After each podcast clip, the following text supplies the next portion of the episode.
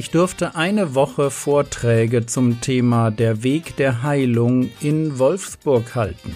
Hatte keine Zeit für den Podcast und deshalb gibt es für dich meine neueste Predigt über Dämonologie. Und die Bibel warnt, ich habe euch das mal mitgebracht, weil ihr seid meine Gemeinde, da darf ich das mal sagen. Mm, die Bibel warnt ausdrücklich davor, dass wir aus uns heraus selbst gebastelte, selbst erdachte Prophezeiungen aussprechen.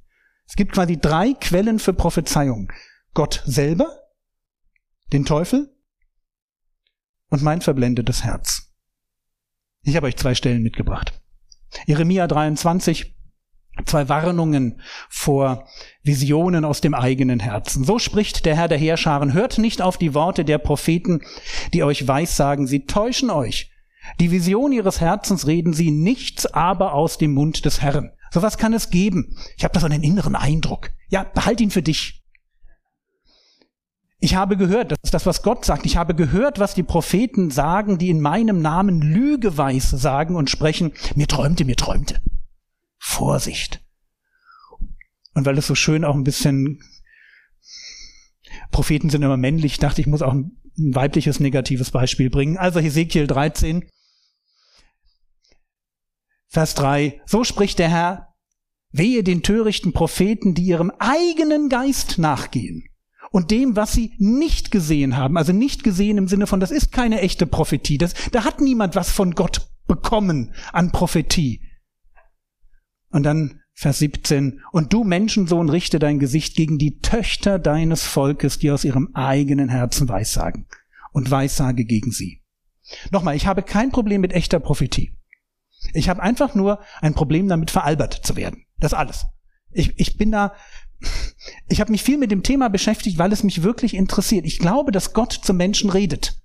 Und dass Menschen im Namen Gottes auch durchaus hineinreden dürfen in Situationen. Aber ich habe ein Problem damit, dass man okkulte Praktiken, hier die okkulte Praxis der Hellsichtigkeit, vielleicht ist es aber auch noch weniger, vielleicht ist es nur ein lebendiges Vorstellungsvermögen, dass man das nimmt und für Prophetie ausgibt. Da bin ich nicht mehr, da gehe ich einfach nicht mehr mit und ich kann nur sagen, wehe denen, die das tun. Ich würde das nicht wagen. Ich würde es nicht wagen, weil wenn ich mich, wenn ich zu dir komme und sage, ich habe ein Wort des Herrn für dich, und es ist kein Wort des Herrn, sondern erdacht in meinem Herzen, dann ist das,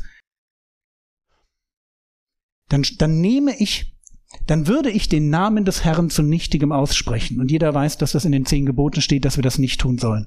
Hinzugehen und zu sagen, ich habe etwas vom Herrn für dich und das kommt nicht vom Herrn, sondern aus meinem Herzen. Ganz, ganz falsch. Bevor ich zu dir so etwas sage, bin ich mir ganz, ganz sicher, dass Gott spricht. Weil ich, wenn ich mir nicht sicher bin, dann bin ich mir ganz, ganz sicher, dass ich ein großes Problem mit Gott habe. Und von daher lasst uns da ein Stück vorsichtig sein und ganz zum Schluss jetzt noch drei Punkte, wie Dämonen Einfluss auf das Leben eines Menschen bekommen können, damit wir an der Stelle eben keinen Fehler machen. Punkt eins: Vererbung.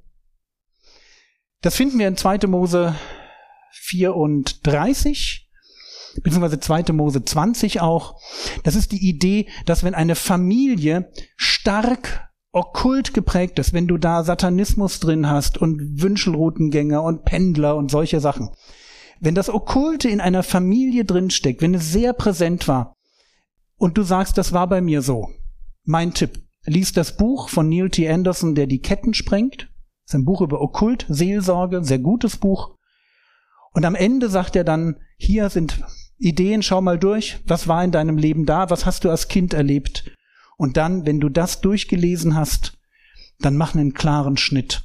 Sprich dich einmal von diesen ganzen Sachen frei. Das ist keine große Sache, aber es ist ein ehrliches Gebet, wo man sagt, hey, wenn es da etwas gibt, die Psychologie spricht interessanterweise von transgenerationaler Weitergabe und weiß nicht, wie sie, was sie damit anstellen soll, dass eine Generation später derselbe Blödsinn entsteht wie eine Generation davor selbst wenn die sich nicht kennen.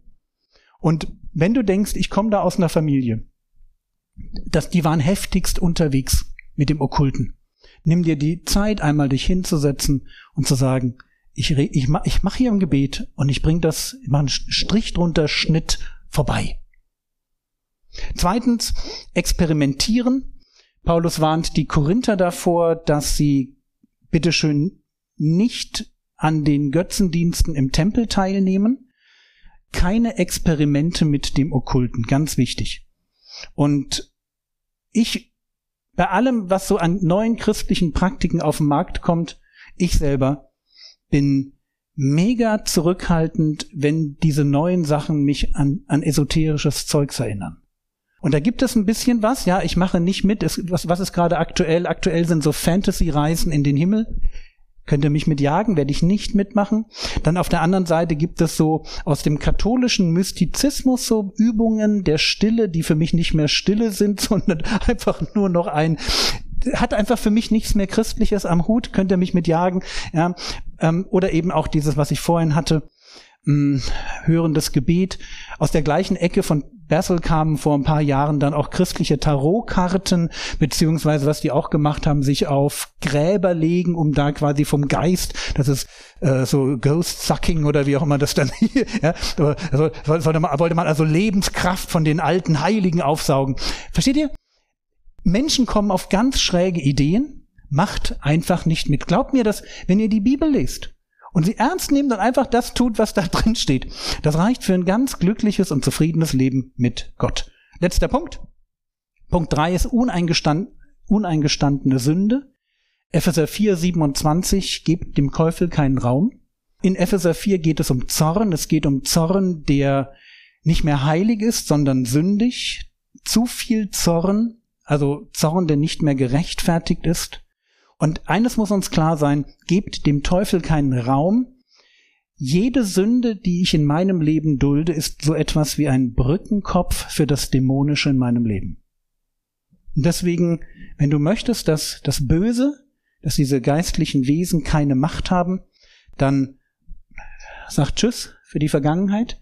Und wenn du aus einer aus einer Religion zum Beispiel kommst, wie dem Islam, da ist ganz viel Okkultes drin, oder wenn du aus dem Buddhismus kommst oder aus dem Hinduismus, oder wenn du im Satanismus Erfahrungen gemacht hast, du brauchst da einen Abstand zu der, zu dem, zu der Vergangenheit. Wenn du sagst, ich habe experimentiert, tu Buße, da haben wir ja gesehen, das darf dich dann auch mal zwei bis fünf Millionen Euro kosten, das ist dann nicht schlimm. Das muss raus. Das wird nicht auf eBay eingestellt. Und wenn du Sünde hast, wenn du merkst, es gibt da Dinge in meinem Leben, da will ich nicht ran, dann musst dir einfach nur, du musst dir drüber im Klaren sein, jede Sünde ist ein Einfallstor für das Böse.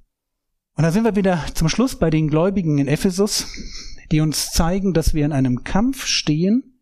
Und ich möchte am Ende diese, diese Predigt nicht beenden, ohne euch auf den hinzuweisen, der viel stärker, viel mächtiger ist als das Böse in all seinen Facetten. Die jüdischen Exorzisten mussten unverrichteter Dinge fliehen. Aber wisst ihr noch, was der böse Geist gesagt hat? Jesus kenne ich. Wenn ihr die Zeit habt, schaut mal die Stellen, wo Jesus auf böse Geister trifft und wie die Geister reagieren. Sie fürchten sich. Sie haben Angst. Sie wissen, dass Jesus ihr Ende ist. Und das ist der Grund. Jesus wohnt in uns. Und deswegen brauchen wir uns nicht zu fürchten. Und wenn du einen Vers auswendig lernen willst, der das wunderbar auf den Punkt bringt, Jakobus Kapitel 2, Vers 19. Du glaubst, dass nur einer Gott ist? Check. Ja. Du tust recht. Auch die Dämonen glauben und zittern. Versteht ihr? Zittern. Sie zittern und wir feiern. Der Herr segne dich, erfahre seine Gnade und lebe in seinem Frieden. Amen.